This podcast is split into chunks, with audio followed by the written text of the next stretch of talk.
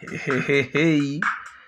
Bueno, aquí estamos ya, en la cuarentena con Marguerite, escuchando a Gorillaz, una muy buena banda, ¿no?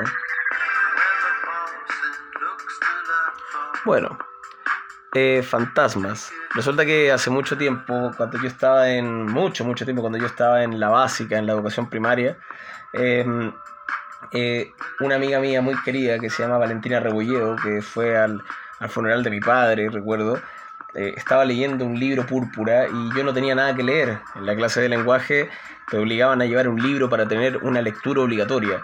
Eh, yo no llevaba nada nunca y ella tenía muchos libros y me, prestó uno. Era un libro púrpura que se llamaba Fantasmas. Eh, recuerdo que me puse a leer solo para que no, no me retaran ni me llamaran la atención y en aquella oportunidad leo una serie de cuentos que hay. Y el primer cuento que leo es sobre mm, un hombre que se hace llamar San Destripado, que en una obsesión por eh, encontrar nuevos métodos de masturbación, eh, termina metiéndose al fondo de la piscina de su casa para que el filtro de la piscina le succione su ano mientras se masturba y como él tenía una gran capacidad pulmonar podía resistir mucho tiempo. Lo que él no sabía es que terminó sufriendo un prolapso y terminó sus tripas terminaron siendo succionadas por el tubo, por el filtro. Tan freak y tan fuerte como te lo acabo de decir. La historia de San Destripado está en el libro Fantasmas. Ah, yo pasarán más de 8 años, 7 años, y siempre me, me, me rodeó en la cabeza la idea de volver a leer este libro y saber de qué trataba. Era tan niño que no lo entendía y no entendía por qué mi, mi amiga de colegio leía esto tan fuerte, creo yo.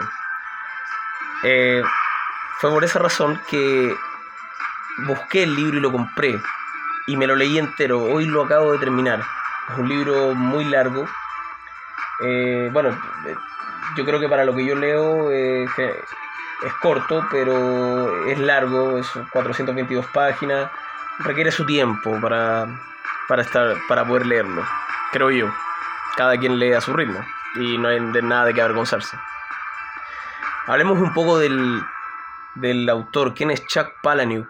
Bueno, es periodista, titulado en la Universidad de Oregon y es escritor dicen que pertenece al movimiento del realismo sucio. yo diría que sí a esta primera afirmación, debido a cómo escribe.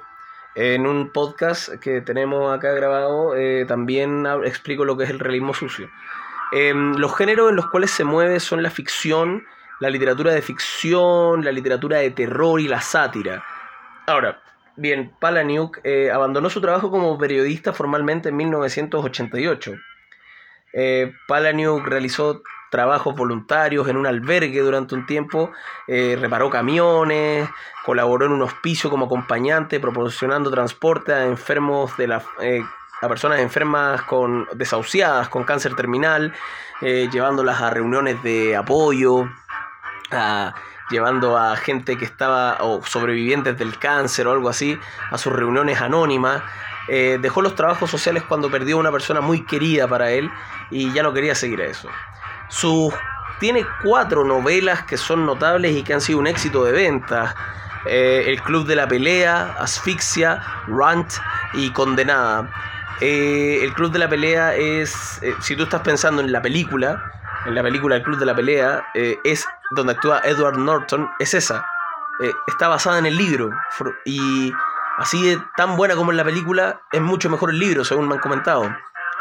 Bueno, los personajes generalmente de la literatura de Palahniuk son personajes que se caracterizan por ser gente que se cuestiona, que ha sido marginada de una u otra forma por la sociedad, que a menudo reaccionan con cierta agresividad autodestructiva, en forma... Es una cosa que le gusta a, a le gusta describir cómo esta persona que es marginada se venga de la sociedad o, o tiene un resentimiento con esta. Bueno, generalmente le gusta la figura de hacer los pequeños relatos dentro de una novela. Eh, y dentro de estos pequeños relatos comenta sobre los problemas de la sociedad, que, como el materialismo, ¿cachai? Sin embargo, em, las obras literarias han sido controversiales. Eh, por la forma que tienen de narrar, por supuesto, son muy fuertes. Algunas personas las catalogan un poco de asquerosas, de verdad. Bueno, Palaniuk comenzó a escribir usando un enfoque más sutil en sus palabras para obtener el mismo, obtener el mismo o transmitir el mismo mensaje que era burlarse de la sociedad. Ahora bien, el estilo que tiene es impactante, no te voy a mentir, es impactante. Y quizá eso produce en el público más bien conservador un resultado de incomodidad o de asco. Eh, por otro lado, quienes gustan de leerlo, según estuve leyendo algunas críticas en internet, eh, gozan de ese impacto. Lo buscan, eh, quieren sentir, quieren sentirse parte de esas estas historias satíricas de terror que se burlan de la sociedad.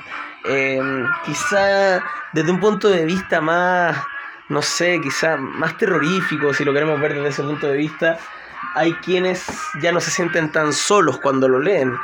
Em, yo siempre he pensado que el ser humano es, bueno, citando un viejo maestro de la facultad eh, o de la vida, no sé, eh, el humano es intrínsecamente perverso. Y mm, yo creo que mm, eh, de, eso se trata. La moral es tan subjetiva como la prevención en sí misma. Y si tomamos esa característica, no es, no, es raro preguntarse plantearse que hayan personas que se sienten identificadas con los cuentos o los relatos de Palaniuk. Muchos críticos afirman que sus obras tienen un carácter nihilista o de exploraciones, coqueteos con el nihilismo. Sin embargo, Palaniuk ha afirmado en una que otra entrevista que él se considera a sí mismo como un romántico y que sus obras se toman por error como una expresión nihilista, simplemente porque expresan ideas en las que otros no creen. Bueno, también le han acusado de escribir sobre temas escabrosos, como a sabiendas de superarse a sí mismo, o sea, con esa expectativa. Eh, yo es como que él dijera, escribo temas escabrosos simplemente porque eso es lo que esperan de mí y eso es lo que yo sé hacer, escribir temas escabrosos. Fantasmas, precisamente, que es lo que he estado, eh, estuve leyendo estas últimas dos semanas, eh, fue bastante fuerte. En una página de internet o una revista digital que se llama The Onion, el autor escribió que las escenas más escabrosas de este libro, Fantasmas, eh, se amontonan hasta el extremo, se amontonan hasta un extremo que en verdad pareciera ser que se está superando a sí mismo. Em, busca la degradación o algo peor que la degradación del ser humano. Fantasmas es una historia bastante actual y como reseña em, yo puedo decir que se trata de una historia en donde se ofrece a un, al público en general la oportunidad de ser parte de algo grande. Eh, ¿Quieres escribir la novela de tu vida? ¿Quieres participar en algún evento que te haga producir la escritura que necesitas para ser famoso? ¿Quieres alcanzar la fama con tu escritura, con tu poesía, con tu novela, con tu guion de teatro, de película, etcétera? Únete a la colonia de escritores. Abandona tu vida durante tres meses, desaparece. Deja atrás todo lo que te impide crear esa obra maestra. Deja tu familia, deja tu trabajo, deja tu casa, todas las obligaciones. Vive con gente creativa como tú. Se garantiza alojamiento y comida gratis para aquellos que consigan ser seleccionados. Antes de que sea demasiado tarde, vive la vida que sueñas. Chuck Palahniuk escribe una novela en donde se ofrece esta oportunidad de pertenecer a una colonia de escritores y que estas personas tengan un único fin en esta colonia, escribir, escribir la novela que los va a hacer famosos. Pero, ¿qué es lo que sucede? todas las personas que van eh, concurren a este llamado y se inscriben. Eh, son bastante raros, eh, quieren escribir un libro, eh, quieren escribir algo que los haga famosos, pero son muy rayados, son muy freaks. Eh, son freaks que se van a encerrar durante tres meses en lo que ellos no esperan. Ellos esperaban quizá un hotel o un retiro, una colonia, un terreno con, con cabañitas, con algo para poder estar bien y sentarse a escribir y encontrar la inspiración. Y no, se van a encontrar en un lugar que no es lo que esperan, ciertamente. Es un teatro abandonado. Eh, muy abandonado, cerrado por fuera. Se encuentran disques semi-secuestrados eh, y ellos empiezan a decir, chuta, ¿qué va a ser de nosotros? Esto no es lo que esperábamos. Y no quiero spoilear más de lo necesario, pero solo te quiero decir que en verdad va a haber una serie de eventos tipo Saw, tipo Saw, así como Juego del Miedo. Va a haber momentos escabrosos, moralmente repugnantes, eh, increíble. Pero lo más simpático, que es una, pero una, algo que encuentro pero fascinante, de verdad, que sin prejuicio de que esta historia está transcurriendo, lo que pasa al interior de este, esta colonia y este retiro de escritores, es que cada, cada personaje viene con un relato y viene con un poema. O sea, para comprender al personaje, a todos los personajes que interactúan, a estos escritores independientes que quieren ganarse la vida, siendo un producto ellos mismos, un escritor famoso, con la novela que los hará famosos, en el libro se desarrollan estos personajes con un poema y un relato de cada uno. Y es, es hermoso, es hermoso la verdad. Me, ese toque me recuerda mucho cuando leí la literatura nazi en América, que es cómo un autor crea historias ficticias hechas por autores ficticios. Eh, es increíble. Y desde cierto punto de vista, lo escabroso del tema me recuerda cuando hice la reseña de Petit Mort, cuando, cuando leí Petit Mort de Matías Branolo, eh, porque fue eh, muy grande, es tan duro, tan realista y al mismo tiempo tan directo que agota, es estremecedor, es, es fuerte, es fuerte, de verdad que es fuerte. Ahora bien, em, yo creo que no quiero leer un, cuento del... Me gustaría leer un, fragmento de un poema, porque en este lugar vienen, en este libro vienen poemas y relatos de cada uno de los personajes, hecho por cada uno de los personajes supuestamente, o así lo entiendo yo. Y me gustaría leer un poema y quizá ahí em, leer de ahí una, un, fragmento de, un, un, fragmento que me gustó, que habla sobre los derechos humanos y eh, así que vamos por parte, vamos a leer el poema. Eh, yo creo que lo que quiero leer es la intérprete. Vamos a dejar el micrófono por acá. Muevas. Ahí sí.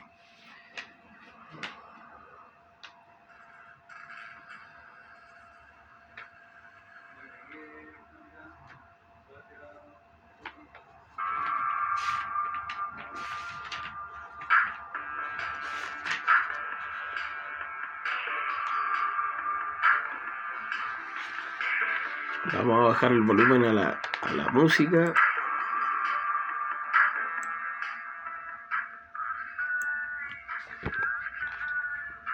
La intérprete. Un poema sobre la señorita Estornudos.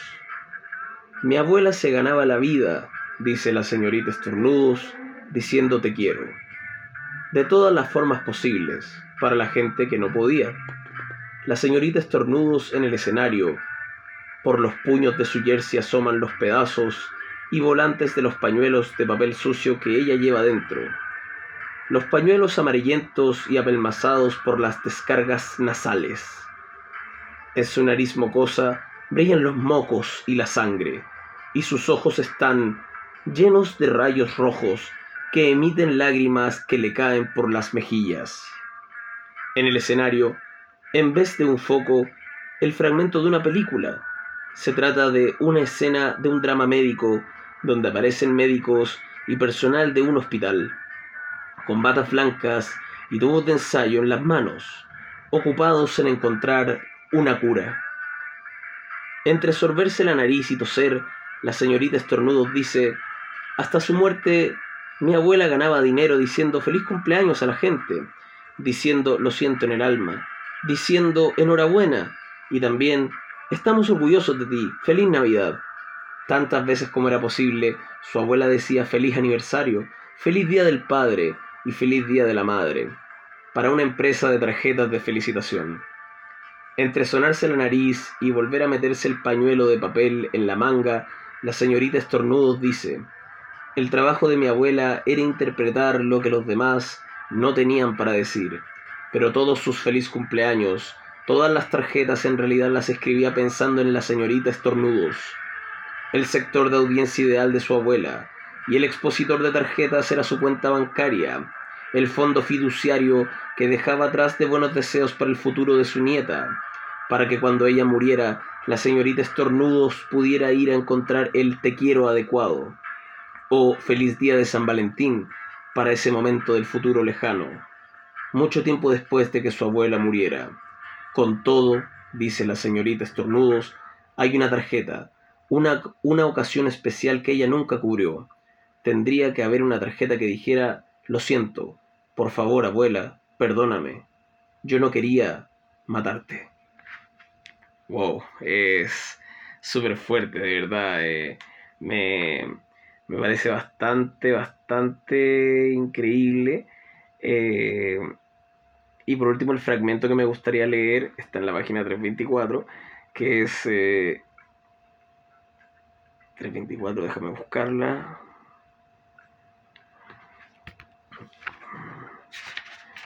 La hemos perdido.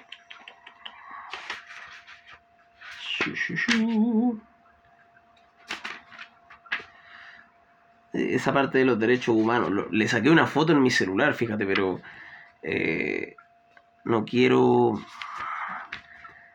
tendría que parar la grabación para buscarlo y no es la idea.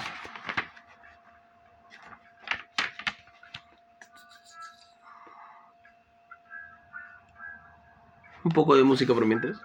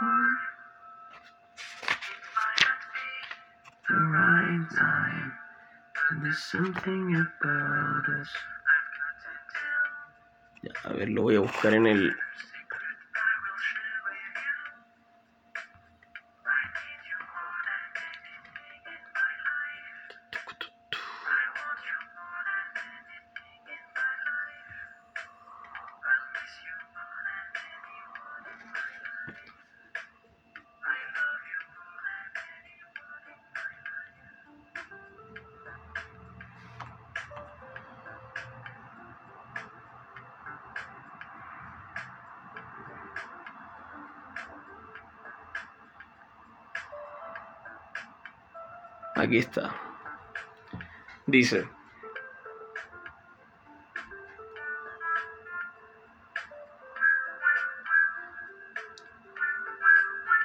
En un mundo donde los derechos humanos son más firmes que ningún... wow. En un mundo donde los derechos humanos son más firmes que en ningún momento de la historia, en un mundo donde el nivel de vida general es altísimo, en una cultura donde todo el mundo es responsable de su propia vida, en este mundo, dice el eslabón perdido, los animales se están convirtiendo a marchas forzadas en las víctimas reales, en los únicos esclavos y presas. Los animales son nuestra forma de definir a los humanos. Sin animales no habría humanidad. En un mundo de gente justa, la gente no importaría nada. Difícil. Bueno, con eso termina la reseña de hoy. Yo en verdad recomiendo el libro de Chuck Palahniuk, eh, Fantasmas. Yo lo leí. De verdad que fue una experiencia agradable. Estas semanas que lo leí, me demoré en leerlo. Y eso, espero que tengan un buen día, lean fantasmas. Lamento la demora, si es que estáis aquí, lamento la demora de haberlo buscado, pero es que en verdad eh, quería decir ese fragmento. Así que un saludo agradable y cuídate en la cuarentena. Te habló Tomás Marquirot, un abrazo enorme.